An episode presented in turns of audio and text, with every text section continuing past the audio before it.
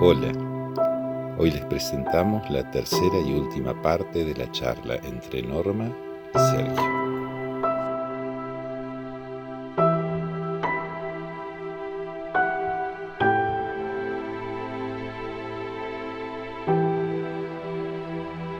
Hablábamos en el comienzo de, bueno, de aspectos que se relacionan con la vida profesional, con el hecho de ser mujer, madre, esposa.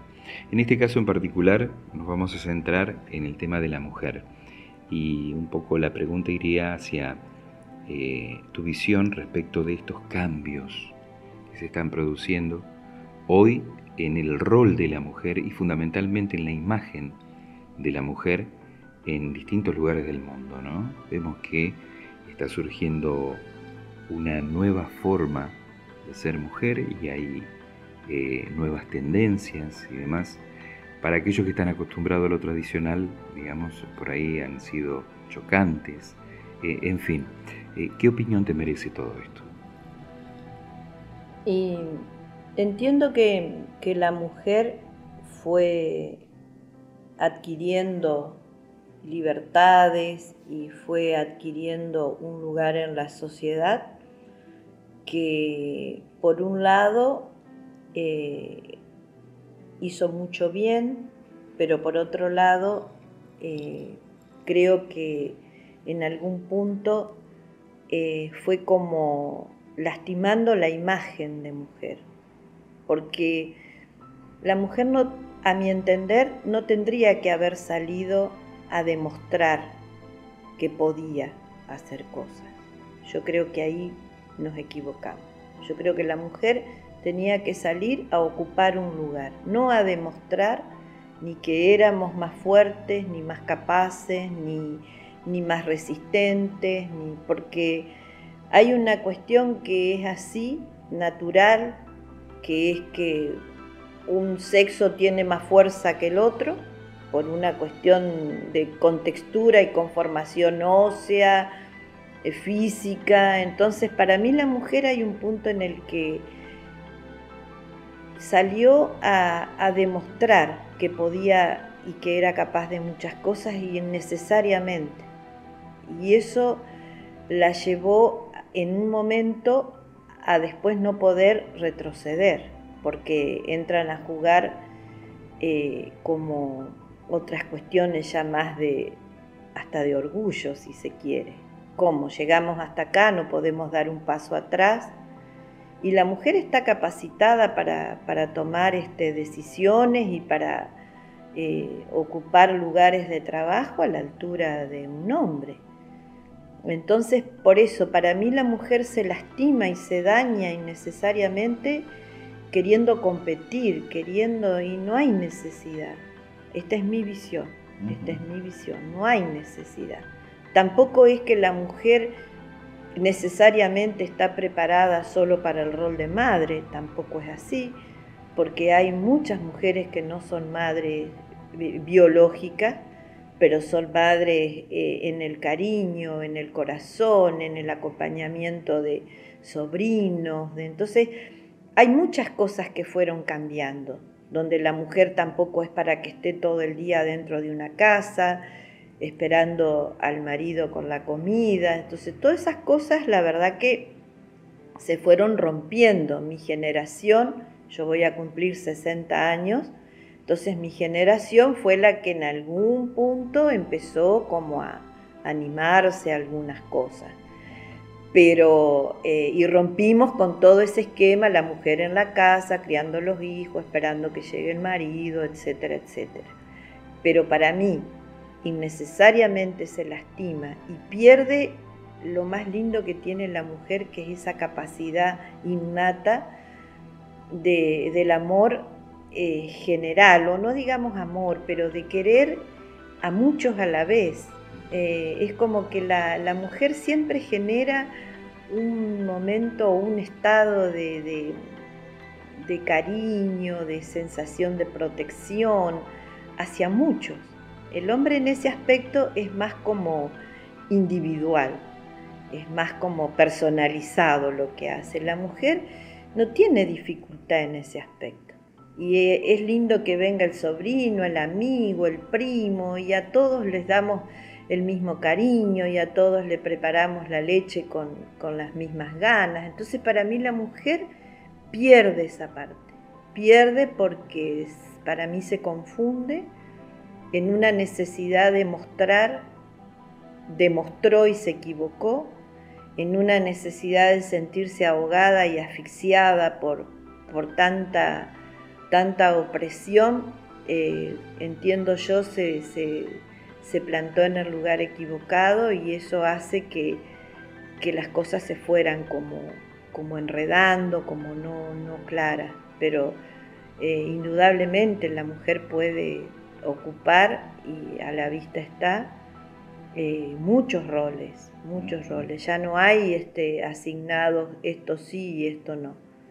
Entonces este, la mujer tiene que volver a encontrar su esencia, que es más, más amorosa, más dulce, más de cuidar, más de proteger, más de, de esa cosa que la hace, es como cuando uno piensa en la mamá, uno piensa en la mamá y el recuerdo de la mamá es la protectora, la que, bueno, uno tiene que volver sin repetir los patrones de lo que la mamá vivió, que fue otra generación. Pero entiendo que la, mujer tiene que ocupar este, eh, ese sitio de, dulzura, de, bálsamo en el hogar. Eh, yo creo que entiendo que una, un hogar llevado adelante, eh, amorosamente por una mujer marcha muchísimo más en armonía que cuando el hombre lo lleva. Pero no por desmerecer al hombre, sino porque la mujer tiene una condición abarcativa de tantas cosas y el hombre está como más enfocado en una cosa por vez. Entonces, un hogar llevado adelante, aunque la mujer trabaje. No es que tenga que estar todo el tiempo en la casa. Aunque la mujer trabaje, siempre tiene esa condición natural de estar atenta a tantas necesidades. Sí es importante no olvidarnos de las necesidades de, nosotras, de las mujeres, porque a veces también se corría ese riesgo. Era tanta la atención enfocada hacia todo el entorno que uno se olvidaba de que también tenía una vida propia.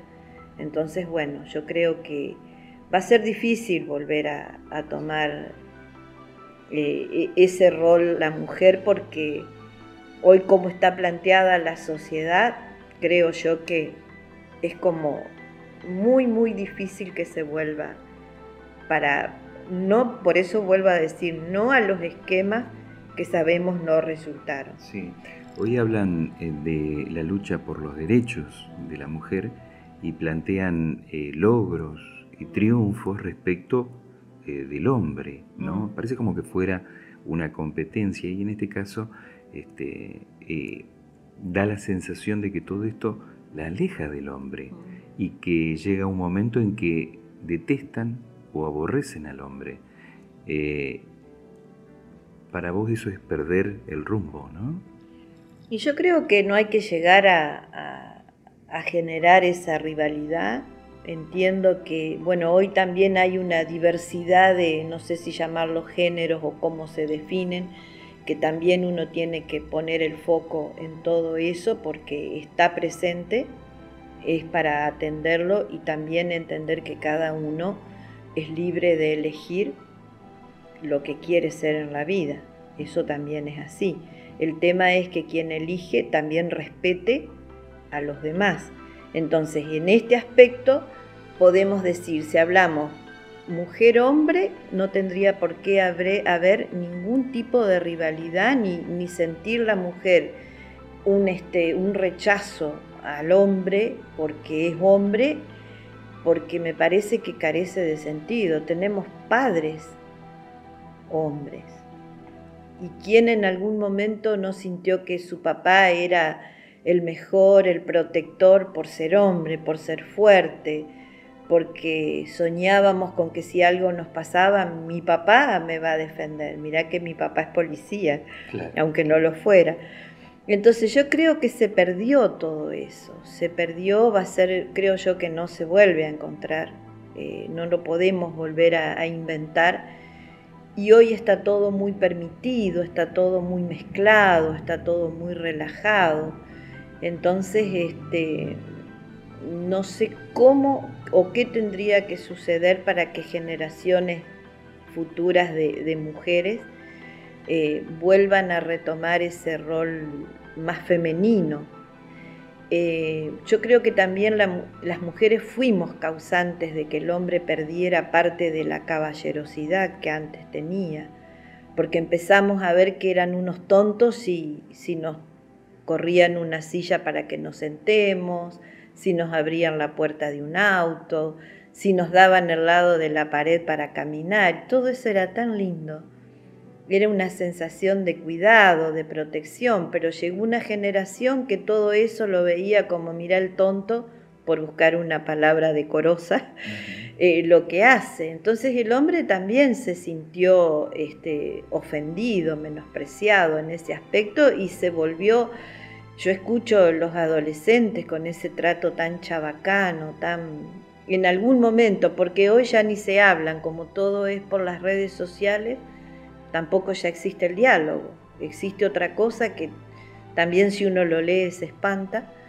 Este, y bueno, uno también como, como mamá como ha, intentado ver hasta dónde puede interferir eh, en ese tipo de situaciones, siendo que tengo hijas mujeres y tengo hijos varones. Y que creo que en todos los hogares este, han pasado por toda esta eh, revolución que se generó a partir de, la mujer con las libertades, del hombre también sintiéndose agredido, de todo esto que, que son cambios, eh, digamos, todo tiene que ver también con un gran, este, un gran, una gran expansión en el universo mismo, ¿no? Es como que todo está muy, eh, no sé si la palabra es como explotado, exacerbado, porque también todo apunta hacia un gran cambio. Y ahí iría mi última pregunta en este sentido, eh, es respecto del mundo. ¿Cómo ves al mundo y cómo te gustaría que haya sido que fuera el mundo? ¿Estás contenta con lo que ves hoy del mundo? Eh, y si pudieses cambiar algo, ¿qué cambiarías? Y hoy el mundo está de cabeza. Eh, el mundo hoy, digamos que hoy no encontramos en un momento se nos perdió el piso, se nos perdió el techo, porque un poco por la situación en sí misma de la pandemia que se vive, pero entiendo que somos responsables y somos artífices de todo lo que estamos viviendo. Más allá de que el virus haya venido de donde haya venido, es una circunstancia eh, que no modifica el accionar que tenemos como seres humanos, donde entiendo que día a día se colabora para que las cosas sean para peor y no para mejor, que tiene que ver con todo esto que hablamos anteriormente, el enfrentarte por, por el enfrentamiento en sí con el hombre, el no lograr respetar un, libre albedrío, es decir, todo está, todo está relacionado, todo tiene que ver con todo. La vida no es algo suelto, eh, la vida tiene, está todo encadenado, todo. Entonces eh, entiendo que hoy el mundo de cabeza, nosotros adentro, y algo que a mí me llama mucho la atención es que la gente está esperando que todo esto pase para salir a hacer diez veces más lo que venía haciendo. Hay un grupo muy pequeño que siente que esto es más para reflexionar, para entender. La, mayoría, la humanidad está esperando para salir a hacer y reventar, usando un término bien vulgar, lo, lo que le quede de vida, porque si total, esto se termina en cualquier momento. Entonces yo creo que no ha sido una lección de la cual hayamos podido eh, decir hemos sacado una gran enseñanza. Estamos esperando que nos abran las puertas para salir a hacer los mismos desastres. Bueno, hoy si vemos la, situación de caos que se vive este, en Estados Unidos, donde por cuántos años pusimos los ojos en lo que era la cuna de la democracia, donde era este, la vida resuelta, donde toda la gente llega a fin de mes, donde tienen dos o tres autos, donde tienen todo lo material y mirábamos Estados Unidos como un ejemplo a seguir. Y bastó la reacción de una persona para que explote en lo que explotó. Es decir, no hacen más que sacar lo que tienen adentro, que es enojo, que es rabia, que es ira, es desconformidad. Entonces yo entiendo que el mundo, eh, al mundo lo construimos entre todos y todos aportamos una gran parte de, de eso que tanto se habla de las energías y de todo y aportamos negatividad. Cuando odiamos o, no queremos o, nos pone mal que el otro piense distinto, o, es decir, todo eso va generando eh, una negatividad, un disturbio y que en algún momento eh, tiene que, ponerse todo en su lugar. Entonces, este, es verdad que hay una situación difícil, pero que nos está mostrando a ver cómo nos readaptamos a vivir. Eh, más allá de, por ejemplo, la falta de, trabajo, que para muchos nos es hoy un problema, puntualmente, pero decir, bueno, ¿cómo es mi realidad? ¿Qué necesito de verdad para vivir? Como mujer, ¿necesito renovar todo mi, mi vestuario del invierno pasado a este invierno? ¿O yo me puedo adaptar a lo que tengo porque hoy las condiciones económicas dicen, y si tuviera las condiciones económicas, ¿qué haría?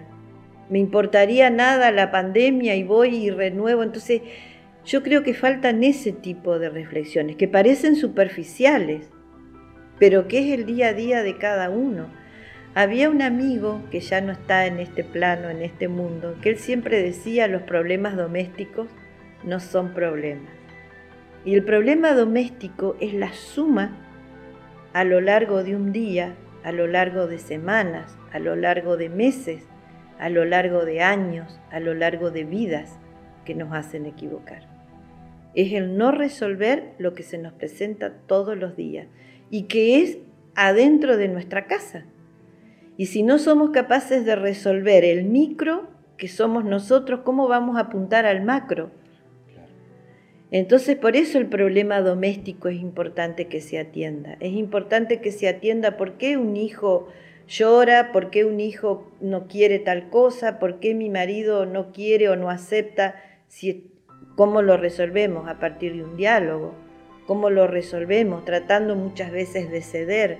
Entonces, si esto lo trasladamos al mundo, primero al vecino, yo no quiero ceder con el vecino y así lo hacemos, entonces el mundo no quiere ceder, los gobernantes no quieren ceder, pero tampoco el pueblo quiere ceder.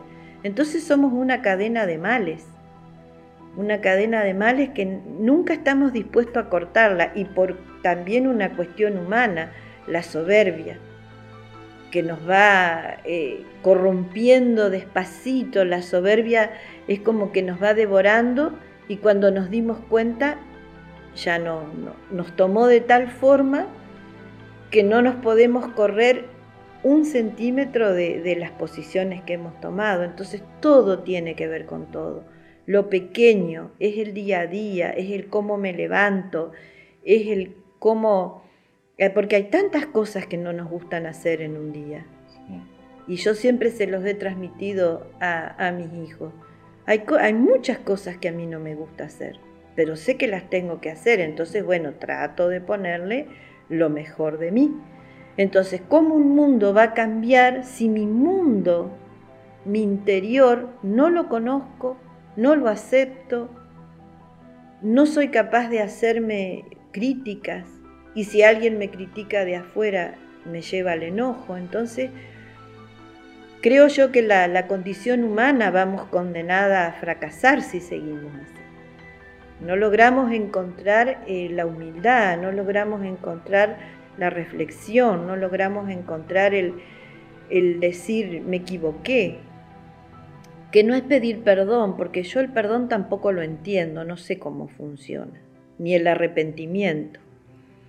Porque arrepentirse, entiendo que cuando uno ha hecho o ha realizado un acto es porque en ese momento era lo que entendía y su comprensión le daba para hacer determinada cosa. Lo hice.